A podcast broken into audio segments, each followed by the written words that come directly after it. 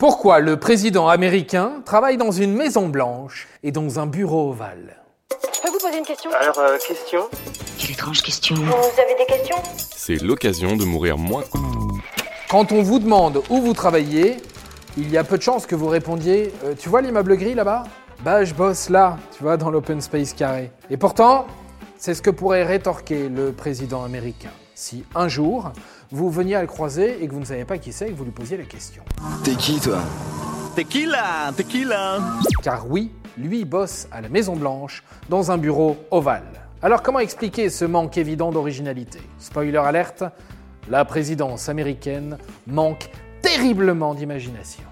Commençons par enfoncer une porte ouverte. La Maison Blanche tient son nom de sa couleur. Ok, super. Bon, eh, merci beaucoup, mourir moins con. Bon, le mythe populaire veut que la résidence présidentielle américaine, la White House pour les puristes, ait été peinte en blanc après une tentative d'incendie provoquée par des soldats britanniques lors de la guerre de 1812. Mais la réalité, elle, est beaucoup moins épique. La Maison Blanche est devenue blanche quelques années plus tôt quand elle a été peinte à l'eau de chaux pour deux raisons. Protéger sa façade de l'humidité et la protéger du gel hivernal. Vous étiez prévenu. Même votre papy aurait fait moins boring. Je m'ennuie profondément ici. J'ai besoin de m'amuser. C'est ensuite le président Theodore Roosevelt lui-même qui donne à la Maison Blanche le nom qu'on lui connaît aujourd'hui. À l'époque, à savoir en 1901, la résidence du président est connue sous plusieurs dénominations, toutes ultra originales comme the President's House, littéralement la maison du président, ou l'Executive Mansion, le manoir de l'exécutif. Le hic, c'est que presque tous les États américains ont déjà leur propre Executive Mansion, lieu de résidence des gouverneurs.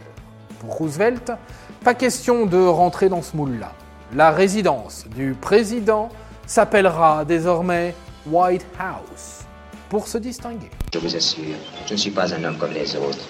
Dans la même lignée, le bureau ovale tient son nom de sa forme. Oui, on vous avait prévenu, hein, c'est un peu terre à terre cette histoire. Ce bureau présidentiel, de la taille d'un Bonaparte parisien, 75 mètres carrés quand même, voit le jour en 1909, sous l'impulsion du président William Taft.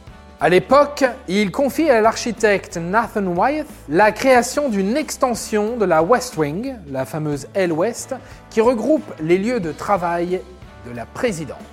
Parce qu'il ne faut pas être trop audacieux non plus, l'architecte s'inspire pour le bureau de la Blue Room, baptisée ainsi, parce qu'elle est... elle est bleue, comme c'est original. La Blue Room, c'est la salle de réception historique de la Maison Blanche. La particularité de cette Blue Room, eh ben, c'est sa forme ovale commanditée à la fin du XVIIIe siècle par le premier président des États-Unis, George Washington, celui qui est sur les billets de 1 dollar. Son visage me dit quelque chose. Cette forme, arc, a alors le mérite d'être plus adaptée à un protocole peu funky, inspiré de la tradition britannique, la levée. Le cérémonial de la levée entend que lors de leur rencontre avec le président, ses interlocuteurs se placent en rond autour de lui, en attendant qu'il vienne glisser un mot doux à l'oreille de chacun, en guise de salutation. Puis, le président se place à côté de la cheminée et attend que chacun s'incline devant lui avant de quitter la pièce en silence. Et pas question évidemment de se taper la bise en rond dans une pièce carrée. D'où la Blue Room ovale, qui aura inspiré plus tard le bureau de la même forme. C'était finalement assez évident comme affaire. Et voilà, maintenant, vous savez tout. Au revoir, messieurs, dames. C'est ça la puissance intellectuelle. Sapristi